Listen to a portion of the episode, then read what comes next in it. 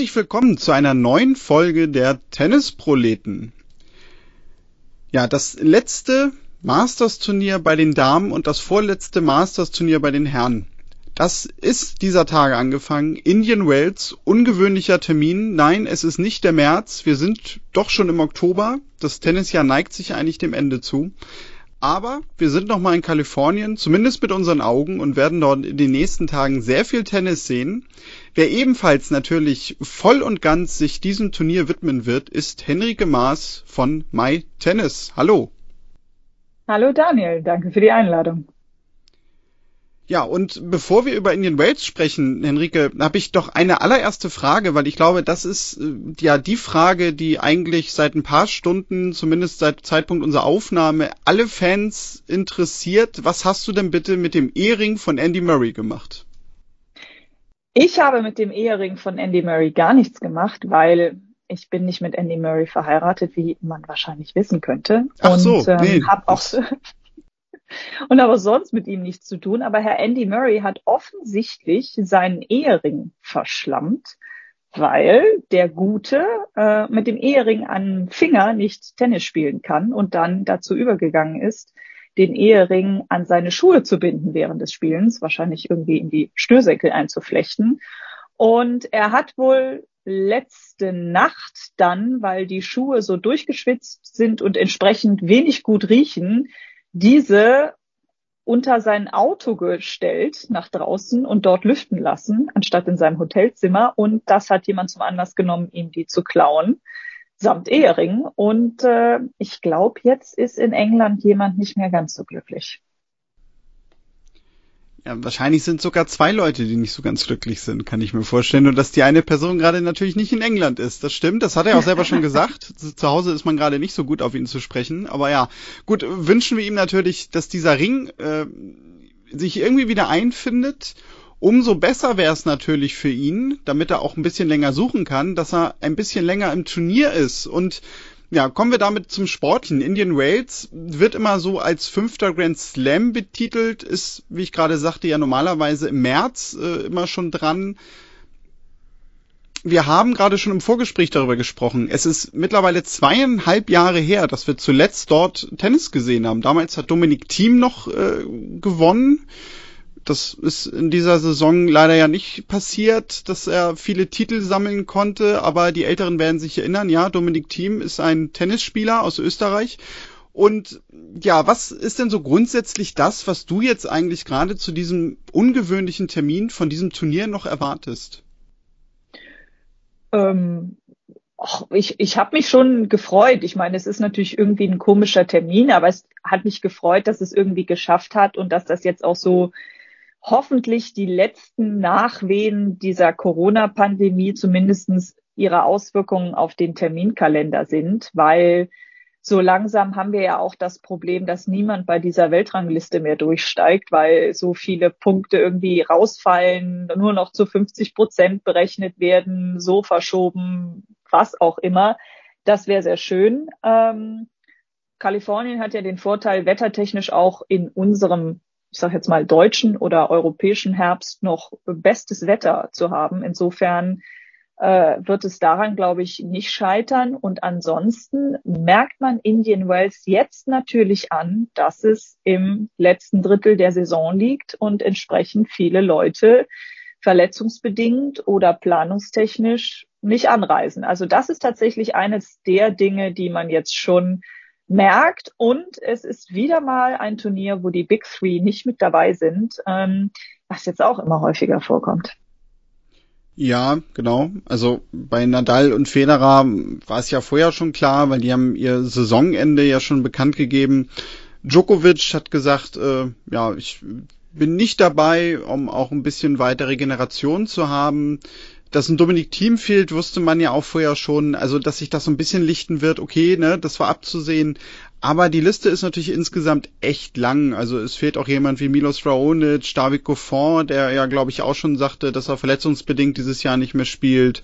So Namen wie Cilic, Wawrinka, die ja auch unter Tennisfans dann doch durch ihre Grand Slam-Titel auch größere Namen sind. Alexander Bublik nicht dabei. Ich könnte auch viele weitere nennen. Bei den Damen ist es ähnlich, da kommen wir gleich nochmal zu. Aber ja, also trotzdem ist es ja so, dass wir an eins einen aktuellen Grand Slam-Sieger gesetzt haben mit Daniel Medvedev und ja, dahinter Tsitsipas, Zverev, Rublev stehen. Also quasi das Tennis, was wir in vier, fünf Jahren von Woche zu Woche bestaunen werden. Ja, das glaube ich wird ein guter Ausblick sein auf ähm, die Zukunft. Und ähm, ich glaube, äh, dass das jetzt aber auch gar nicht so schlecht ist. Also ich habe so das Gefühl, dass vielleicht Anfang der Saison oder bevor das, ich sag mal, mit der ganzen Corona-Krise losging, die Angst der Leute vor der Tatsache, dass die Big Three irgendwann mal weg sein werden, deutlich größer war, ähm, weiß ich inzwischen doch bei vielen von den jüngeren Spielern, dass Tennis doch so weit nochmal angehoben hat und auch die Konsistenz und auch ihre Möglichkeiten und Fähigkeiten mit den Big Three jetzt besser mitzuhalten und sie auch mal zu schlagen, doch besser und, und stärker geworden ist, so dass ich so das Gefühl habe, aber vielleicht können da die Tennisproleten Zuhörer und Zuhörerinnen da dann kommentieren und widersprechen, dass so die grundlegende Akzeptanz dafür, dass sich die Tennislandschaft jetzt doch verschiebt, zumindest bei den Herren, bei den Damen ist es ja immer was anderes, ähm, größer geworden ist. Ich habe das Gefühl, dass da jetzt viele so langsam mit da ins Reine kommen, dass das jetzt so ist. Ja, das stimmt. Also es ist nicht so das ganz große Aufsehen auch, wie das vor, ich sag mal, zwei, drei Jahren noch war, wenn man das überhaupt mal thematisiert hat, dass ja dieser Zeitpunkt jetzt kommen könnte. Hm, ist es nicht vielleicht sogar, das ist so eine, so eine Theorie, die ich mir jetzt so die letzten Tage mal ausgedacht habe, für die ATP nicht sogar gerade ein ganz guter Erzählstrang, dass eben sogar alle drei von diesen Big Three jetzt fehlen, weil du hast dadurch natürlich nochmal für die neue Saison jetzt einen ganz anderen Spannungsbogen, auch dadurch, dass ein Djokovic sich jetzt hier nicht blicken lässt. Und wir müssen mal gucken, gut, der wird Ende der Saison wahrscheinlich zumindest bei den Finals dabei sein, denke ich mal, aber dass man jetzt vielleicht ja anders mit dieser Situation umgehen würde, wenn er dabei ist, so du nun aber diese ja quasi Geschichte aufbauen kannst für Anfang nächster Saison. Jetzt hatten die Next Gen oder diese zwischen Next Gen muss man sie eigentlich eher nennen, so ihre drei, vier Monate, wo sie quasi mal unter sich spielen konnten. Jeder von ihnen, sagen wir jetzt mal, so einen größeren Titel einsammeln konnte. Aber jetzt kommen die großen drei nochmal zurück. Fit im besten Fall, vielleicht auch irgendwie nochmal spielerisch ein bisschen was verändert, wie es ja eigentlich immer nach längeren Verletzungspausen gerade bei Nadal und Federer war. Und es gibt quasi nochmal so ein letztes Kräftemessen zwischen diesen beiden Generationen in Anführungszeichen.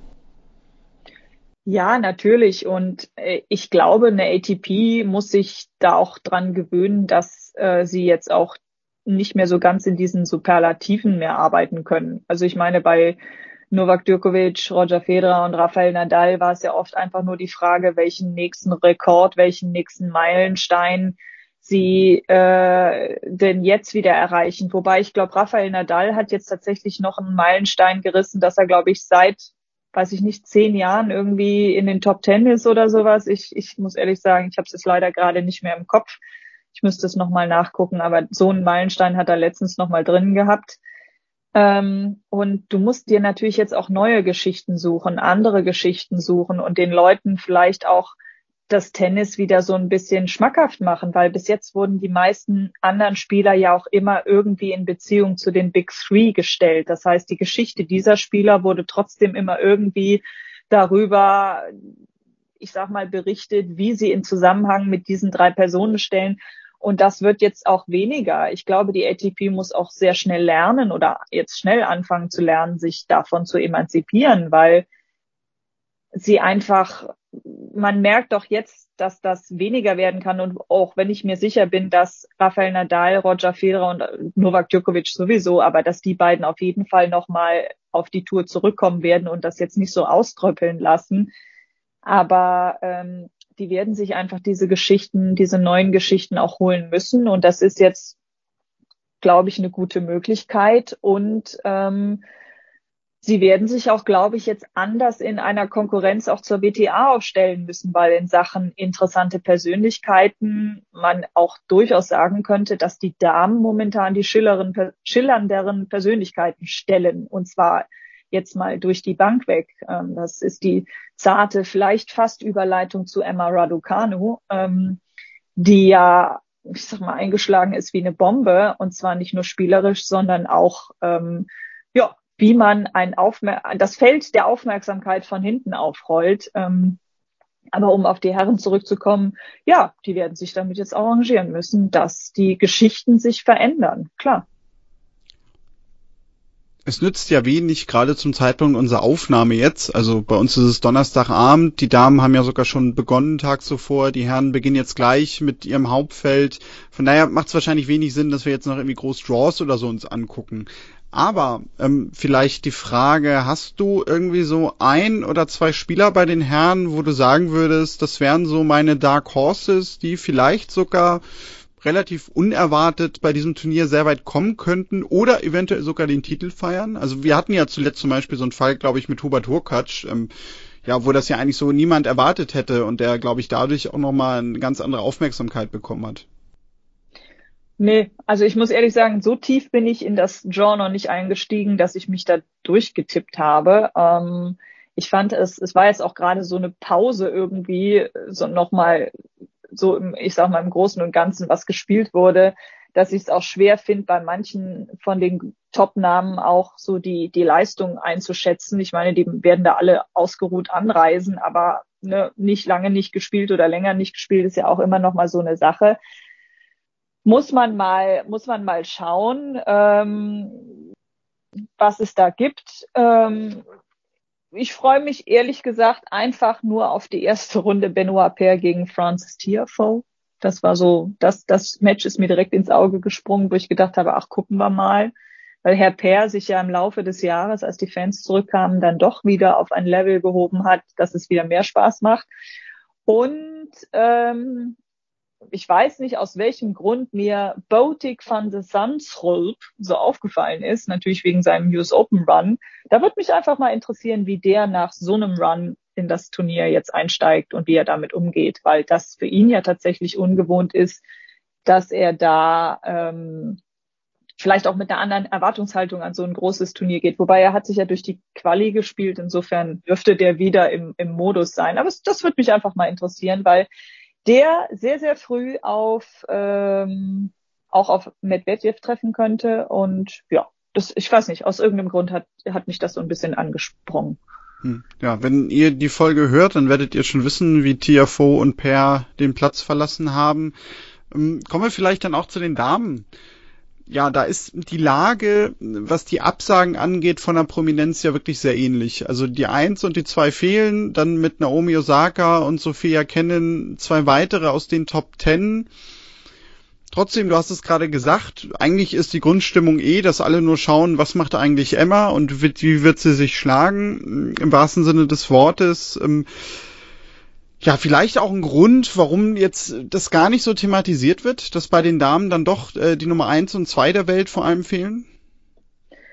Ja, die Story liegt jetzt halt einfach auch woanders. Ne? Also ich meine, Emma Raducano hat Geschichte geschrieben und das wird ihr auch keiner wegnehmen und sie hat die Geschichte nicht einfach mal so per Zufall geschrieben, sondern sie hat sie auch noch mit verdammt gutem Tennis geschrieben. Ähm, ich glaube, das ist das, was so manchen am meisten schockiert hat, dass das nicht einfach mal wieder so irgendwie war, wie man das ja den Damen doch gerne mal zuschustert. Und insofern ist aber jetzt natürlich auch die Erwartungshaltung sehr hoch, auch vor allen Dingen, weil sie danach ja auch ziemlich durch die Medien gegangen sind. Sie war auf der Met Gala für alle Modefreunde da draußen ähm, und hat äh, eine Einladung für die Premiere von Bond No Time to Die bekommen und dann ging es ja schon los. Dann hat sie sich von ihrem Trainer getrennt und dann ging ja sofort die Diskutiererei los. Darf sie das oder darf sie das nicht? Ist das jetzt klug oder ist es jetzt nicht klug? Und da hat man natürlich sofort gemerkt, dass da halt auch so eine neue Identifikationsfigur jetzt ganz schnell aufgekommen sind. Weil eins muss man natürlich sagen, Emma Raducano spielt für Großbritannien Sie hat aber ähm, chinesische und rumänische Wurzeln, wenn ich das jetzt korrekt äh, zusammenkriege, und kann auch beide Sprachen sprechen. Das heißt, sie hat natürlich ähnlich wie auch eine Naomi Osaka gleich ein viel, viel größeres Feld, äh, eine viel, viel größere Identifikationsfläche für viel, viel mehr Menschen, ähm, weil sie halt einfach viel mehr Leute zu ihr direkt so eine Verbundenheit spüren. Und natürlich muss man jetzt mal schauen, wie sie in das Turnier reinkommt. Sie hat für die erste Runde ein Freilos und trifft dann auf Alexandra Sasnovic, was bestimmt keine total spaßige erste Runde ist für sie, aber absolut machbar.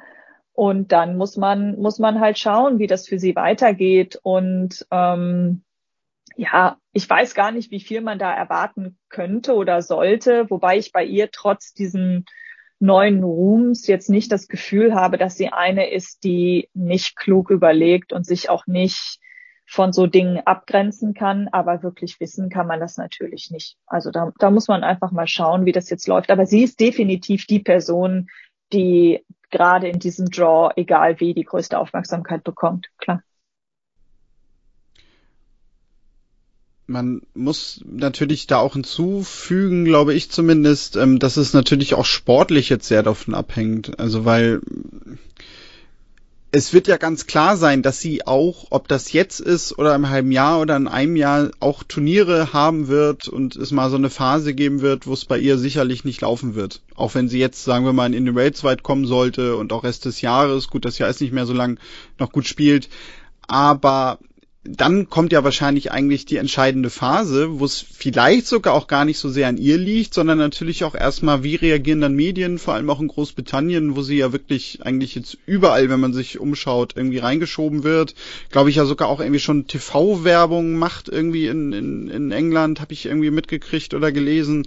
Und ja, wie dann natürlich Medien und Fans einfach darauf reagieren. Also ich glaube, jetzt müssen wir uns sowieso keine Sorgen machen, auch wenn sie jetzt theoretisch ihr erstes Match verlieren sollte gleich die wird erstmal weiter auf dieser Wolke schweben und äh, oder beziehungsweise wird weiter auf dieser Wolke getragen. Mm, ja, und wie sich denn wirklich die Entwicklung und auch der Umgang mit ihr überhaupt äh, so ja, entwickeln, hätte ich jetzt fast gesagt. Hätte ich zweimal Entwicklung im Satz. Das ist eigentlich sprachlich total bescheuert, aber du weißt, was ich meine. Mm, das werden wir wahrscheinlich erst später sehen. Ja, das ist auch ein Punkt der, oder ein Gedanke, der mir gerade durch den Kopf schoss, wo man natürlich auch mal gucken muss, ist, wie wir, wie wir jetzt als Rezipienten, sei es jetzt als Tennisfans oder als, als Journalisten, Medien, wie auch immer, darauf reagieren. Was passiert, wenn sie jetzt vielleicht ähm, sich wieder, wieder halt verschlechtert in Anführungsstrichen oder es mal nicht mehr so läuft? Ähm, Natürlich, das wird man schauen, auch bei einer Leila Fernandes. Ähm, da muss man einfach auch gucken, wie, wie sehr die Tennis-Community bereit ist, ihr da auch dann den Raum zu geben, zu sagen, okay, ähm, du darfst jetzt natürlich auch trotzdem deine Entwicklung noch gehen, weil das ist ja kein, kein deutsches Problem, obwohl wir Deutschen es ja mit den deutschen Spielerinnen und Spielern auch kennen, dass sobald es mal gut läuft, dann möchten wir, dass das bitte immer so ist. Und das ist natürlich für jemanden, der 18 ist, illusorisch, nicht unmöglich, aber es kommt halt auch nicht so oft vor. Man sieht es zum Beispiel an einer Jelena Ostapenko, wie schwer es ihr nach ihrem ähm, French Open Titel gefallen ist, das zu behalten. Und ich meine, die ist keine schlechte Tennisspielerin, immer noch nicht. Ich glaube, sie ist äh, immer irgendwie in den Top 40 oder Top 50 geblieben, aber zumindestens immer in den Top 100, was ja schon ein gutes Ranking ist. Aber trotzdem wird sie ja teilweise auch mit richtig Häme überzogen. Oder auch ähm, bei einer Bianca Andreescu, die zwar ihrem US Open Titel auch noch einiges hätte folgen lassen können, wahrscheinlich, wenn der Körper nicht mitmacht. Ne? Das ist natürlich auch so eine Sache, die jetzt auch einer Emma Raducano zu wünschen absolut nicht. Ich klopfe hier mal gedanklich auf Holz, äh, dass man ihr nicht wünschen kann. Aber so weit in die Zukunft blicken können wir ja nicht. Und ich denke, es ist auch eine Verantwortung, die man sich als Tennis-Community und gerade auch als Medien bewusst sein sollte, dass man da das Ganze dann nuanciert und differenziert auch in den richtigen Zusammenhang setzt und ähm, ja, es vielleicht auch im Lichte der Ereignisse dieses Jahres äh, auch im Bereich mentaler Gesundheit oder mentalen Umgangs vielleicht auch mal versucht dazu zu lernen und das Ganze mit ein bisschen mehr ja, Wohlwollen zu betrachten. Wie gesagt, ich habe bei Emma Raducano nicht so das Gefühl, dass sie jemand ist, der da leicht sich beeinflussen lässt. Aber wir haben ja gesehen, dass man vielen Leuten eben nicht in den Kopf gucken kann und dann auch manchmal überrascht ist, was dann dabei rauskommt. Und das sollte man vielleicht auch dann entsprechend adressieren. Ja, ähm, würde ich sagen, belassen wir es dabei vielleicht auch soweit mit Indian Rails, weil sonst kommen wir beide wahrscheinlich nachher doch noch äh, in die Versuchung, dass wir hier irgendwelche Tipps abgeben, die dann äh, zum Zeitpunkt der Veröffentlichung sich schon wieder erledigt haben. Ja, und kommen wir vielleicht zu dem Thema, das sicherlich wahrscheinlich sogar die meisten Tennisfans die letzten Tage beschäftigt hat. Wir müssen nochmal über Alexander Zverev sprechen. Ihr habt ja, und da muss ich wirklich sagen, in dem Fall ihr, denn da war ich nicht dabei, bei der letzten Grand Slam Vorschau auf die US Open ja schon sehr intensiv über das Thema Zverev und den Vorwurf der häuslichen Gewalt gesprochen ich glaube, wir müssen das Thema heute deswegen auch nicht nochmal neu aufmachen, weil neue Erkenntnisse im Sinne eines neuen Artikels oder neuen Interviews gibt's nicht. Aber die ATP hat jetzt veröffentlicht und gesagt, wir werden diesem Fall nachgehen und wir werden selber Untersuchungen anstellen. Henrike, mein erster Gedanke war einfach, ja, habe ich erwartet, dass das irgendwann so kommt ist jetzt aber nicht so, dass mich das emotional irgendwie groß berührt in die eine oder andere Richtung. Wie geht's dir da so? Ja, also so Heureka, juhu, es passiert endlich was. Äh, so habe ich auch nicht da gestanden oder dass ich jetzt dachte, na, jo, das läuft jetzt, ähm, weil man muss mal eins sagen. Erstens, es ist gut und richtig, dass die ATP sowas macht. Ähm, natürlich ist die ATP nicht die Polizei, nicht die Staatsanwaltschaft oder sonst wer, aber als Spielervereinigung bei den massiven Vorwürfen gegen einen, eines ihrer Zugpferde muss man zumindestens sich hinstellen und sagen, okay, ich gehe dem jetzt mal im Rahmen meiner Möglichkeiten nach. Da kann man jetzt natürlich breit drüber diskutieren, welche Möglichkeiten hat die ATP. Ähm, das ist nicht immer so eindeutig, glaube ich, wie manche Leute das gerne hätten. Das hat rein systemische Gründe und das ist oft auch sehr unangenehm, das einfach mal zu erkennen, dass ähm, vieles nicht so einfach geht. Aber es ist wichtig, dass die ATP jetzt mal was tut, weil damit kommen sie jetzt mal roundabout ein Jahr zu spät. Das hätten sie eigentlich bei dem ersten Teil der Vorwürfe schon machen müssen und zwar nicht, um irgendwie irgendwem da was wegzunehmen, sondern weil es sich einfach so gehört. Und ich denke, dass es für alle Beteiligten auch besser ist, dass jetzt zumindest versucht wird, einen Prozess anzustoßen, um das Ganze mal auf ein allgemeines Level zu heben. Denn derzeit ist ja gerade auf Social Media zwischen den zwei Lagern pro Olja Sharipova und pro Zverev so eine Art Kleinkrieg ausgebrochen mit einer ziemlich vergifteten Stimmung, was natürlich auch damit zu tun hat, dass wir hier bis jetzt halt keine Möglichkeiten hatten, das Ganze irgendwie einem Lösungs- oder einer Art von Lösung zuzuführen, weil es gab keine Anzeige, aber auch die ATP hat nichts gemacht. Es gab ein über die Medien kommuniziertes A sagt, B sagt.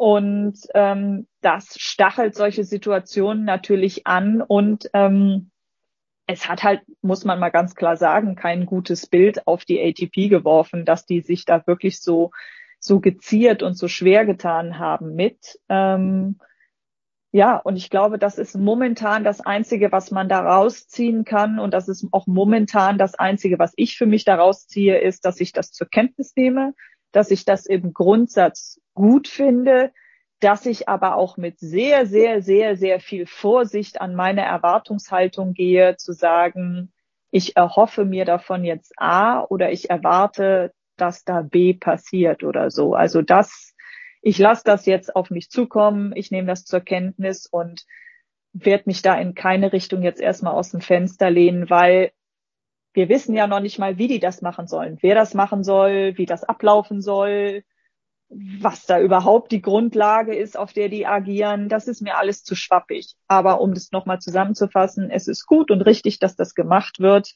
Aber mehr kann man dazu jetzt leider auch gar nicht sagen. Das ist ein guter Punkt, den du am Ende angesprochen hast, weil das hätte ich jetzt nämlich auch gesagt. Also was mir dabei vor allem fehlt, ist so ein bisschen die Transparenz. Gut, andererseits vielleicht hat es auch Gründe, dass sie es nicht machen. Aber wenn Sie sagen, Sie untersuchen den Fall, ja, was genau machen die jetzt eigentlich? Also beauftragen die Privatdetektiv und dann geht Josef Matula los und äh, recherchiert ein bisschen? Oder haben die zum Beispiel jetzt ein Indiz, dass sie ganz konkret sagen, okay, also was diese Interviews anging, die sind uns sogar eigentlich eher zweitrangig, aber wir sind dem selber in irgendeiner Weise irgendwie schon mal nachgegangen und haben deswegen jetzt quasi diesen Stein des Anstoßes genutzt, um zu sagen, ja, dann lohnt sich das auch dagegen vorzugehen. Denn es kann ja sogar in dem Fall sein, dass äh, dabei was rauskommt, was vielleicht vorher gar nicht so bekannt war oder was auch nicht irgendwie als Indiz gesichert wurde. Denn das ist ein Punkt, den hast du, glaube ich, vor einem Jahr schon mal angesprochen. Ähm, es ist ja wahrscheinlich auch insgesamt schwierig, äh, wo da eigentlich die Zuständigkeit ist bei so einem Fall, weil das ja quasi dadurch, dass es auch immer um die Welt geht, ein irgendwie sich äh, auch um die Welt äh, verwirbelnder Fall ist und ja, wahrscheinlich letztendlich es nicht so ist, dass du sagen kannst, Staatsanwaltschaft Castrop Rauxel ermittelt hier. Vielleicht ist es deswegen sogar gut, dass in so einem Fall ein privater Verband sagt, okay, wir geben denen mal nach und gucken halt und recherchieren in die eine oder andere Richtung, ob es Belastbares gibt oder ob es vielleicht auch entlastbare Beweise gibt. Das ist ja beides möglich. Ja, also ich denke sogar, das ist nicht nur vielleicht gut, sondern das ist gerade in so einem internationalen Fall einfach, weil wir hier Teilnehmer oder, oder beteiligte Teilnehmer, will ich ja jetzt gar nicht sagen, das klingt ja schon fast wieder ein bisschen respektierlich, aber Beteiligte unterschiedlicher Nationen haben und da auch Vorfälle in unterschiedlichen ähm, Nationen ähm, vonstatten gegangen sind, die dann natürlich auch wieder unterschiedliche Gerichtsbarkeiten haben, die das Ganze verkomplizieren. Ne? Ich meine, die ATP hat ja grundlegend ein Problem. Sie ist jetzt ja nicht wie zum Beispiel eine amerikanische Liga wie jetzt die NHL oder die NFL oder die AFL, die, ähm, ich sag mal, ein anderes ähm, Angestellten ähm, Arbeitgeberverhältnis zu den beteiligten Personen hat und da auch ein ganz anderes Protokoll ähm, auffahren kann, was aber halt auch im Umkehrschluss nicht heißen darf, dass so eine Organisation sagt, ja, wir haben jetzt hier halt nur so eine Einzelvereinbarungsstruktur, da können wir halt überhaupt nichts machen. Ähm, das ist halt immer so eine Gratwanderung. Natürlich kann ein Unternehmen in irgendeiner Form Regeln für sich aufstellen. Das macht die ATP ja auch, um Spieler zu bestrafen, Beteiligte zu bestrafen, wenn die sich nicht an gewisse Regeln halten. Ähm, das geht, geht natürlich auch in so einem Fall, dass man sowas dann nachgehen kann und auch nachgehen muss. Aber man sollte sich, glaube ich, auch immer bewusst sein, dass das halt seine Limitierungen hat und das auch nicht immer so einfach ist, weil ich glaube, das muss man nochmal festhalten. Natürlich habe ich eine persönliche Meinung zu den Aussagen von Olja Sharipova und auch eine persönliche Meinung zu den Aussagen von einem Alexander Zverev. Natürlich geht auch in mir sofort die Frage an, ähm, was halte ich für realistischer, was erscheint mir plausibler.